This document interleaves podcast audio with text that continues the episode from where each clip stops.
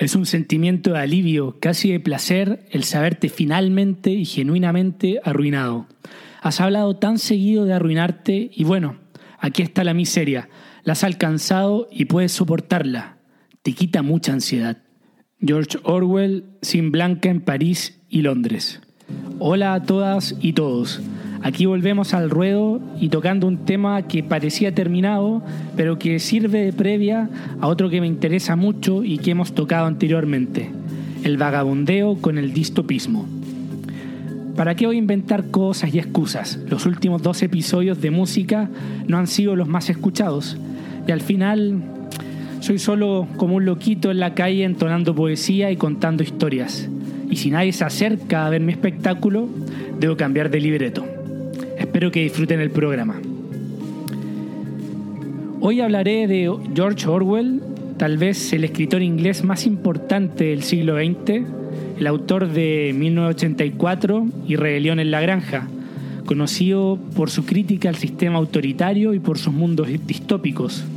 Pero hoy hablaremos de otro de sus libros, uno de los primeros, Down and Out in Paris and London, o Sin Blanca en París y Londres, recomendado por mi amigo literario, antropólogo en Marte, que me habló de este libro para continuar de hablar de vagabundeo y para introducir a este autor del cual hablaré en una serie de distopía. Empecemos. Eric Arthur Blair, más conocido por su nombre de pluma George Orwell, nació en India en 1903, durante la ocupación británica en este país. Charles Blair uno de sus antepasados fue el dueño de cientos de esclavos en Jamaica y el joven Orwell hace sus primeras armas literalmente uniéndose a la policía imperial en Birmania. Tal vez esta experiencia, sumada a su historia familiar con la esclavitud, desencadenan un profundo rechazo al imperialismo británico que lo termina haciendo desertar después de cinco años de servicio en Birmania, la actual Myanmar. Orwell siempre había querido estudiar, pero al no obtener becas ni tener recursos para hacerlo, se vio forzado a tomar este camino imperialista, este camino de carrera militar. Y tras desertar a esta, volaría a París para trabajar como profesor de inglés, aspirando a convertirse en escritor en la ciudad luz. Sí, como tantos otros. Su escritura muy autobiográfica se despliega claramente en sus tiempos parisinos en Sin Blanca en París y Londres o en un español más latino, sin plata, sin ni uno, sin ninguna chaucha, como decimos en Chile. Y empezaba el episodio con esta frase sobre cuánta ansiedad te quita el conocer la miseria. Te la imaginas cuando inicias un camino complicado, la vislumbras y le temes, pero solo al realmente experimentarla puedes obtener una especie de paz. Es como cuando Limonov, ese activista y revolucionario ruso, militar, se hace penetrar analmente por un afroamericano en un parque en New York. Y dice, va, al final eso era lo que llamaban sodomizar. Bueno, voy por las ramas. Mejor dejo a Orwell que me salve de este último comentario. Cuando te estás acercando a la pobreza, tienes un descubrimiento que vence a todos los demás descubres el aburrimiento, las infames complicaciones y los comienzos del hambre, pero también descubres la gran redención característica de la pobreza, el hecho que aniquila al futuro. Dentro de ciertos límites es en realidad verdad que cuanto menos plata tengas, menor es la preocupación. Cuando solo tienes 100 francos, en cambio, eres vulnerable a los pánicos más cobardes. La verdad es que la pobreza libera, como dice Orwell. La angustia de tener que elegir es eliminada. Y la libertad es una de esas cosas muchas veces difíciles de soportar. Nos paraliza la cantidad de elecciones, como explica Sartre en su náusea. Pero volvamos a Orwell. Los barrios bajos de París son un punto de encuentro de gente excéntrica, gente que ha caído dentro de la solidaridad, medios locos que se han rendido de tratar de ser normales o decentes. La pobreza los libera de sus ordinarios estándares de comportamiento, así como la plata libera a la gente de trabajar.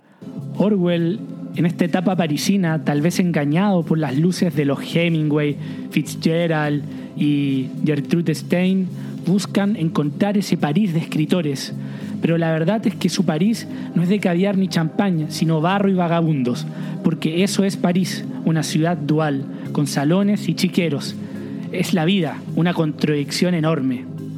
Orwell, tras búsquedas y búsquedas de trabajo, finalmente encuentra un puesto en un gran hotel parisino como Plongeux o como lavaplatos, escapando de la pobreza, pero conociendo, como él mismo dice, la esclavitud. El lavaplatos es uno de los esclavos del mundo moderno. Su trabajo es servil y sin arte. Es pagado lo justo para mantenerlo vivo y sus únicas vacaciones son el despido. Está apartado de todo matrimonio y si se casa, su mujer también debe trabajar. En este momento hay hombres con carreras universitarias fregando platos por 10 o 15 horas al día uno no puede decir que es mera vagancia de su parte, porque un hombre desocupado no puede ser lavaplato, ellos simplemente han sido atrapados por una rutina. Recordemos que estamos hablando de París a finales de los años 20, del siglo XX, o sea, el matrimonio aún, bueno, todavía lo es, era una institución mucho más patriarcal, en que el hombre ofrece seguridad y la mujer consuelo. La verdad es que debemos agradecer el progreso económico. Esto pasaba hace menos de 90 años en ciudades del primer mundo. Y me permito dar mi testimonio porque, bueno, yo también he vivido en París, vivo en París hace ya casi cinco años. Y nunca trabajé como lavaplatos en París, pero sí trabajé en restaurantes. Recuerdo haber llegado a probar suerte a París, mi primera vez, y necesitaba matar dos o tres meses antes que empezara la poda en las viñas donde tenía un trabajo seguro. Un conocido entonces, ahora amigo, me dio techo por cinco días pese a apenas conocernos en una noche parisina, una noche de fiesta, y así llegué a París. La suerte estaba de mi lado y justamente había alerta de contaminación y para desincentivar el uso de autos, el metro era gratuito. Los dioses estaban de mi lado. Imprimí 20 currículum vitae, 20 CV y marqué 20 restaurantes en el mapa y uno a uno los visité en persona con mi francés de cavernícola a depositar mi CV. En algunos puestos se rieron, en otros me ignoraron, en otros me decían que me iban a llamar, etc. La clásica. Pero recuerdo ya con la angustia, en el puesto número 19, en el CV 19, me quité mi chaqueta quechua antes de entrar. Una marca que, con esa visión aspiracional sudamericana a lo, mirando a lo europeo, veía como casi de lujo en los turistas franceses visitando Sudamérica. Pero en España y Francia me había dado cuenta que era una marca más de bajo costo. Era invierno y hacía mucho frío, pero decidí entrar más presentable.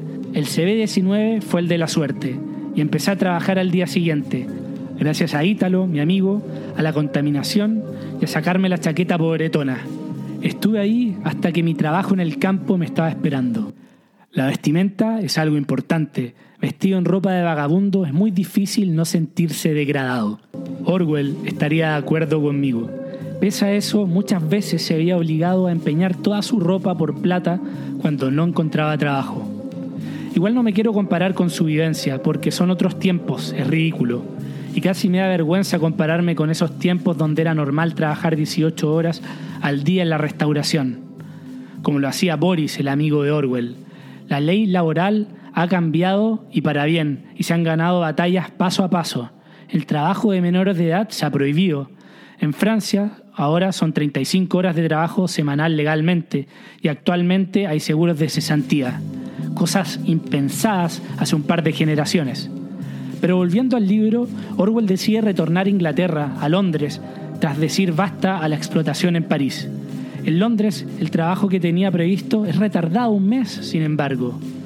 Y de nuevo, le toca matar el tiempo, un mes en este caso, que para alguien con nada de plata es eterno. En Londres, sin embargo, la vida para el vagabundo es más dura. En la cuna del liberalismo, al menos hace 90 años, era prohibido el mendigar.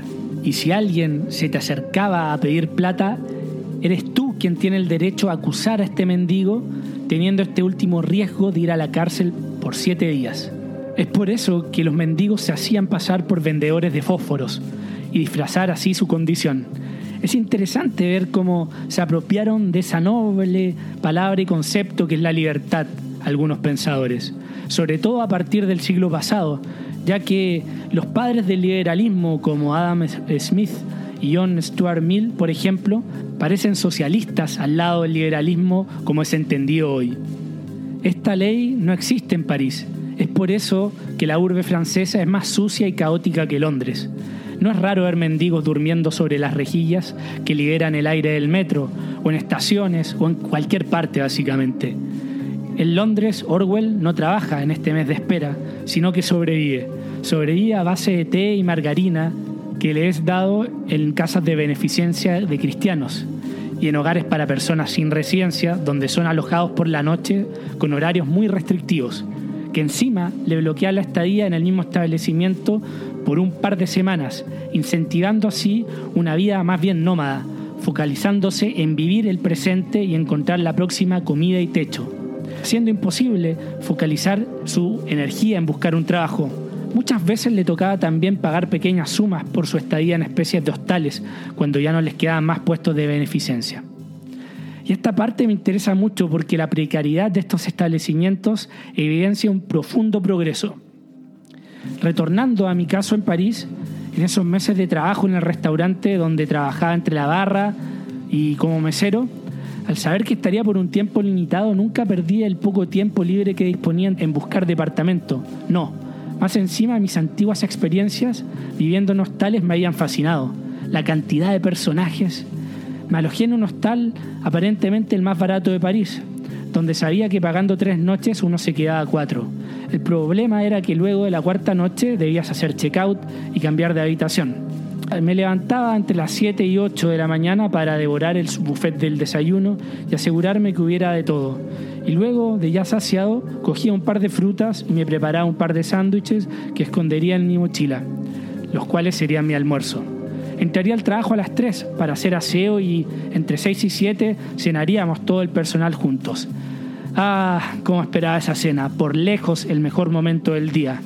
Luego la gente empezaría a llegar y no pararía hasta las 2 a.m., cuando cerrábamos y retornaría al hostal, llegando entre 2.45 a 3 de la mañana y así nuevamente.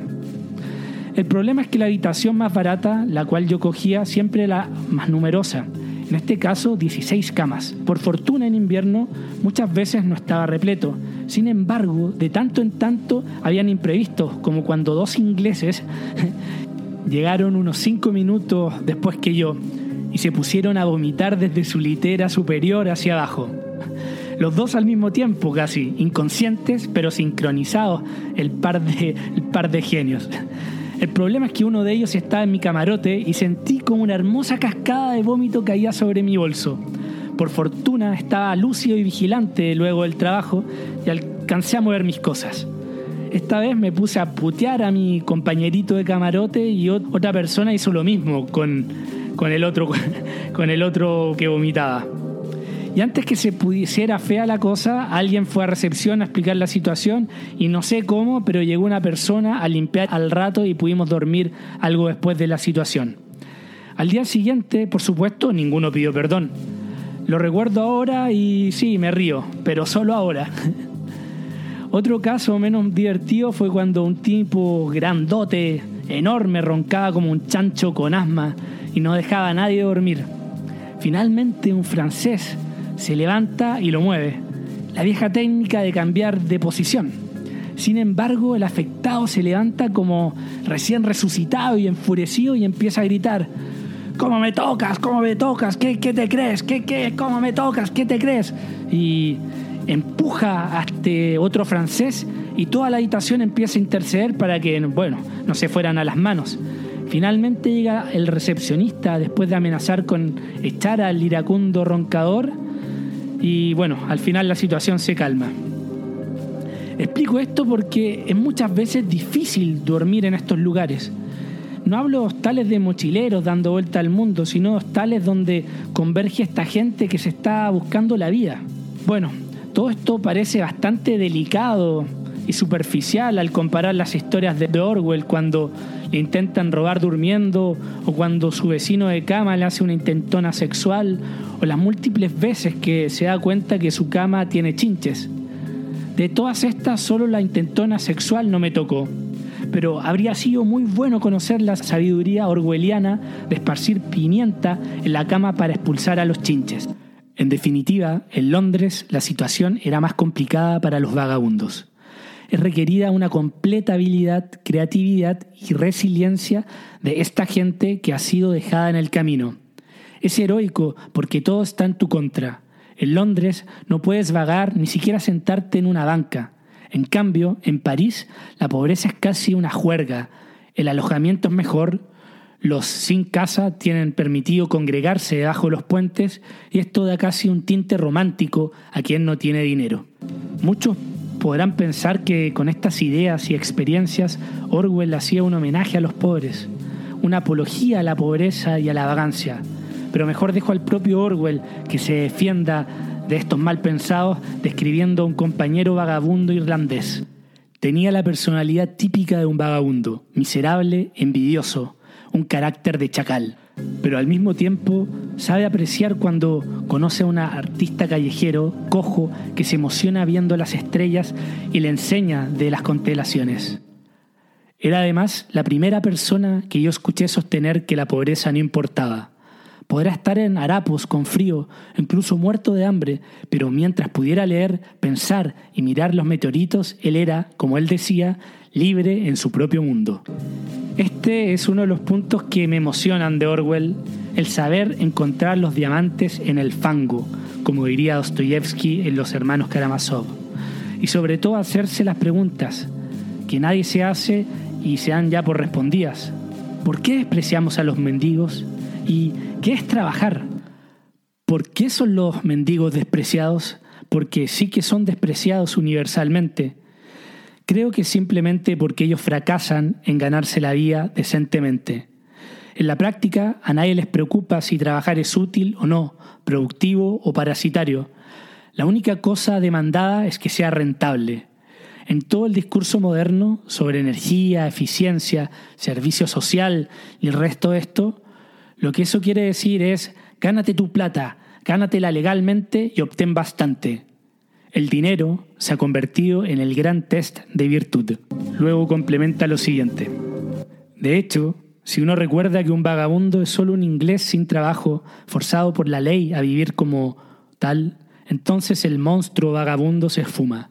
No estoy diciendo, por supuesto, que la mayoría de ellos son personajes ideales, yo estoy solo diciendo que ellos son seres humanos ordinarios y que si ellos son peores que otra gente es el resultado y no la causa de su estilo de vida.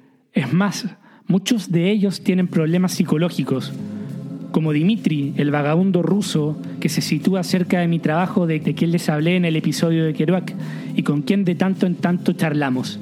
Dimitri es claramente esquizofrénico, más de una vez preguntándole cómo está, me indica el vacío que una turba, esa turba, lo está amenazando y que le van a venir a pegar en la noche, cuando en realidad no hay nadie.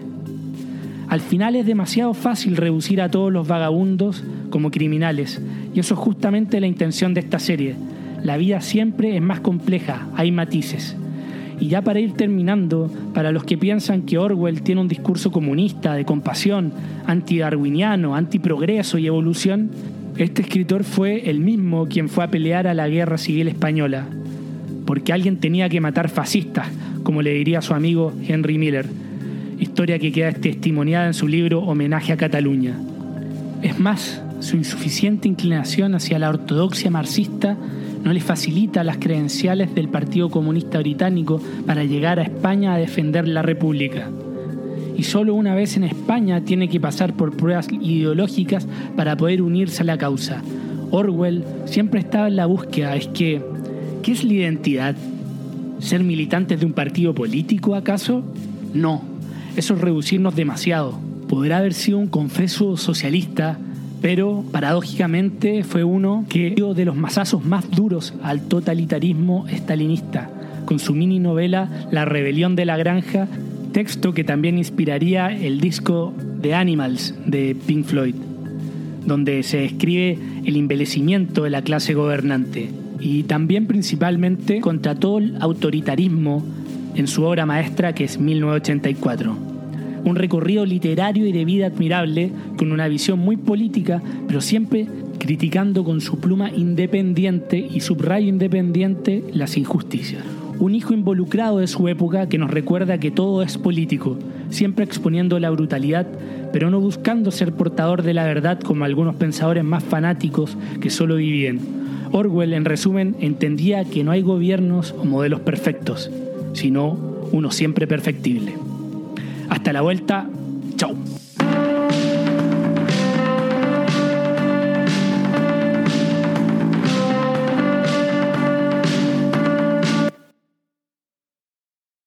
Gracias por haber llegado hasta acá. Si valoras el programa y no quieres perderte ningún episodio, puedes seguirlo en Spotify y dejar una reseña, que me ayuda un montón para ser encontrado más fácil en el motor de búsqueda. Para donaciones, contacto y más contenido, pueden entrar al sitio enelcaminopodcast.com y seguir las redes sociales de En el Camino Podcast en Instagram y Facebook, además de Nico Vergara y en Twitter. Gracias por aventurarte en el camino.